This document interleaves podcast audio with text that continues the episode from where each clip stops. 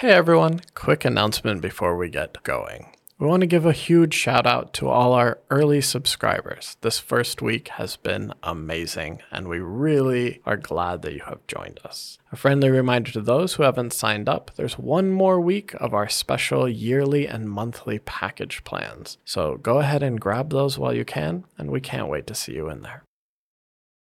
We all like to control things. 控制是人的本能， 但是偏偏我们无法控制非常多的事情，工作也是其中的一环。所以，当我们感到不是很确定的时候，我们应该要怎么回应呢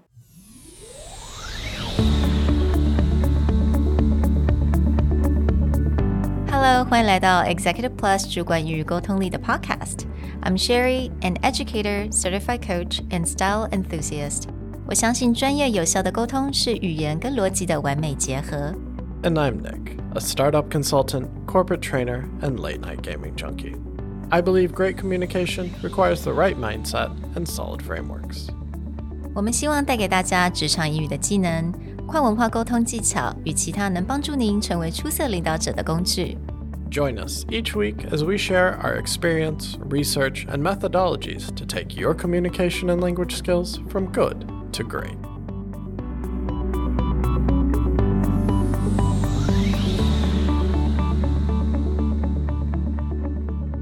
Hey, everybody.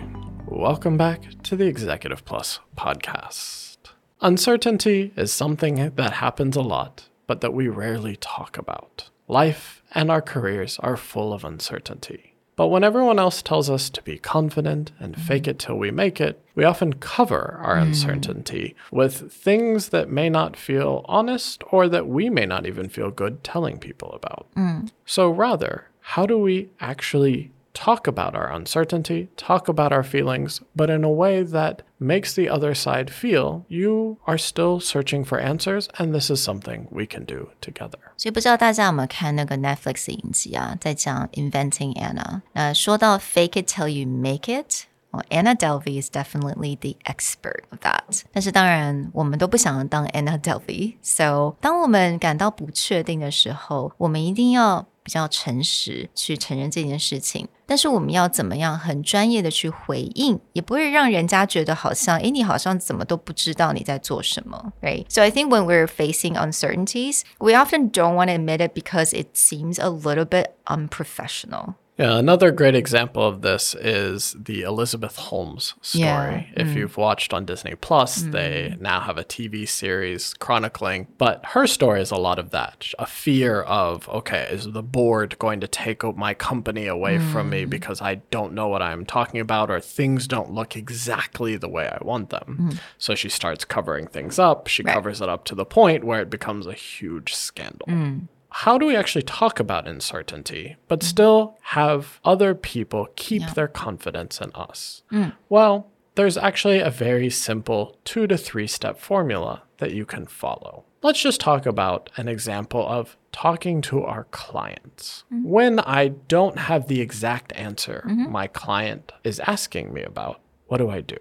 So, what you wanted to do is to be honest that's step number one. And step number two is to actually mention what you're going to do next, right? You don't want to keep them hanging from that uncertainty. So, for example, like 例句来讲, I will be honest, I'm not 100% sure about this. I will need to check back with you. Please give me a day or please give me a couple hours. I will send you an email with a respond. The first part is pretty mm. straightforward there. Yeah. Like, I'll be honest, I'm not 100% sure. Or you may say something like, This is something I need to double check with my supervisor. Mm. So that first part is just the uncertainty. Yeah.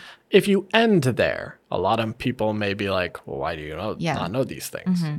But if you follow up with the what am I going to do about it? Mm-hmm. This is what brings back the confidence. So yeah. in Sherry's example, please give me a day. Mm. I will send you an email with the response. Now, this person may feel like, oh, a day is reasonable. I'll check my email tomorrow. Or you can just give them a follow up action or mm. step. This may take me about another week to put together a report, but I will get it to your email as soon as possible.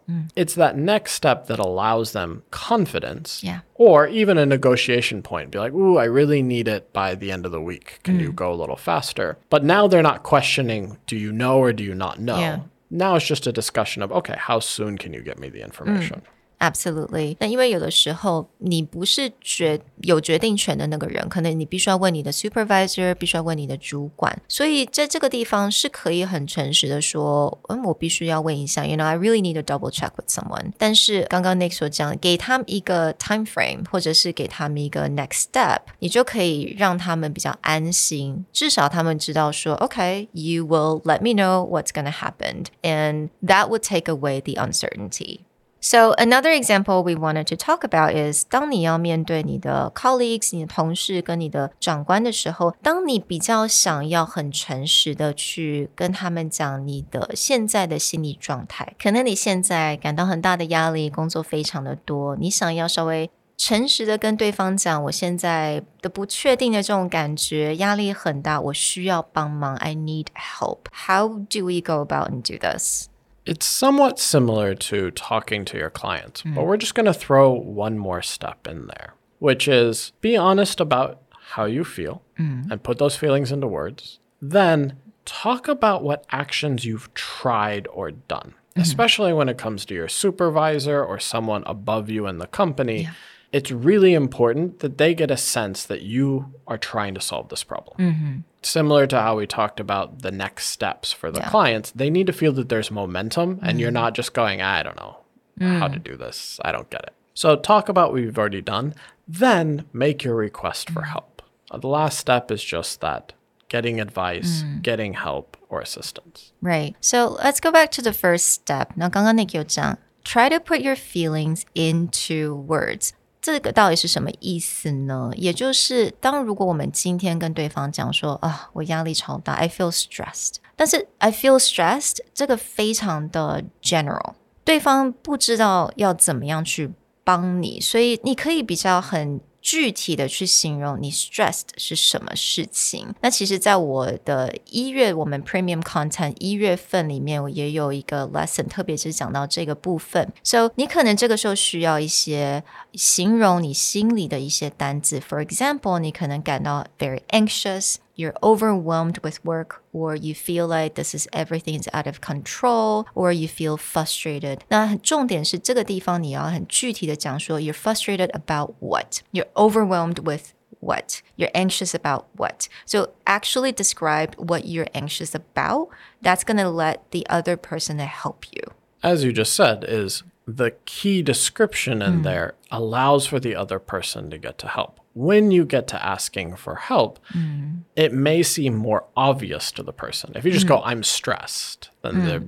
it's like, do you need tea? do you need a massage? Mm. Do you need to go home? But if you're like, I'm stressed about my deadline coming next Friday, I have way too many Mm. things to finish to confidently make it there. Mm. So now when I get to later, that person can very clearly go, oh, oh, okay, this is what mm. maybe I can offer my services.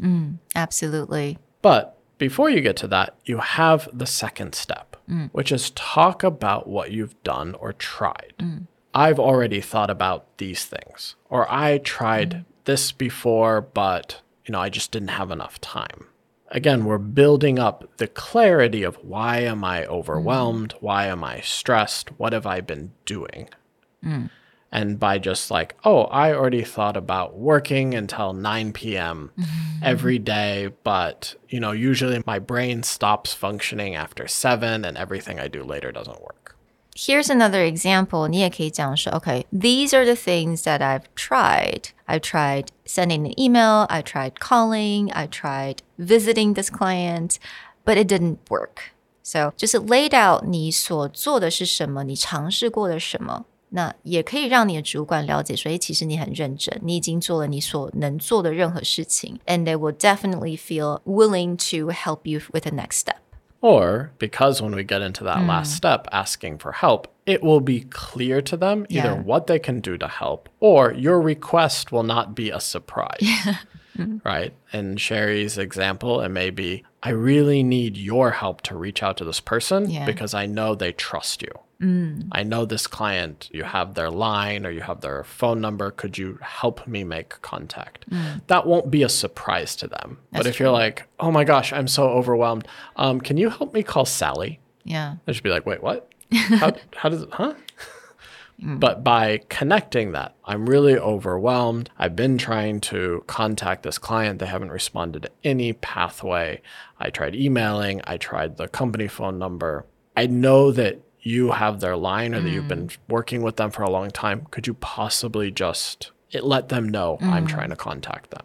Yeah. Th- that flow becomes very clear and the request for help is obvious. Yeah, absolutely. 很希望透过今天的单元，能够让大家了解到，就算你不确定的时候，你不用 fake it till you make it，因为我觉得 that's not for everyone, honestly. And don't do what Anna Delvey did. 但是你还有其他可以很诚实、很专业的方式，也是可以回应对方。 Don't forget, if you are talking to your colleagues or supervisors, be honest and clear about your feelings. Talk about what you've done or you've tried, and then make your request for help. Everything should be a lot smoother that way.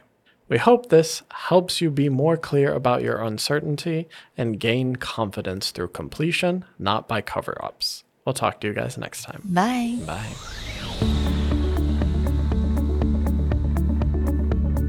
The Executive Plus podcast is a Presentality Group production, produced and hosted by Sherry Fang and Nick Howard.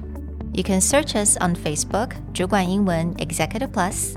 You can also find us on Instagram, Communication R&D, and email us at sherry at epstyleplus.com.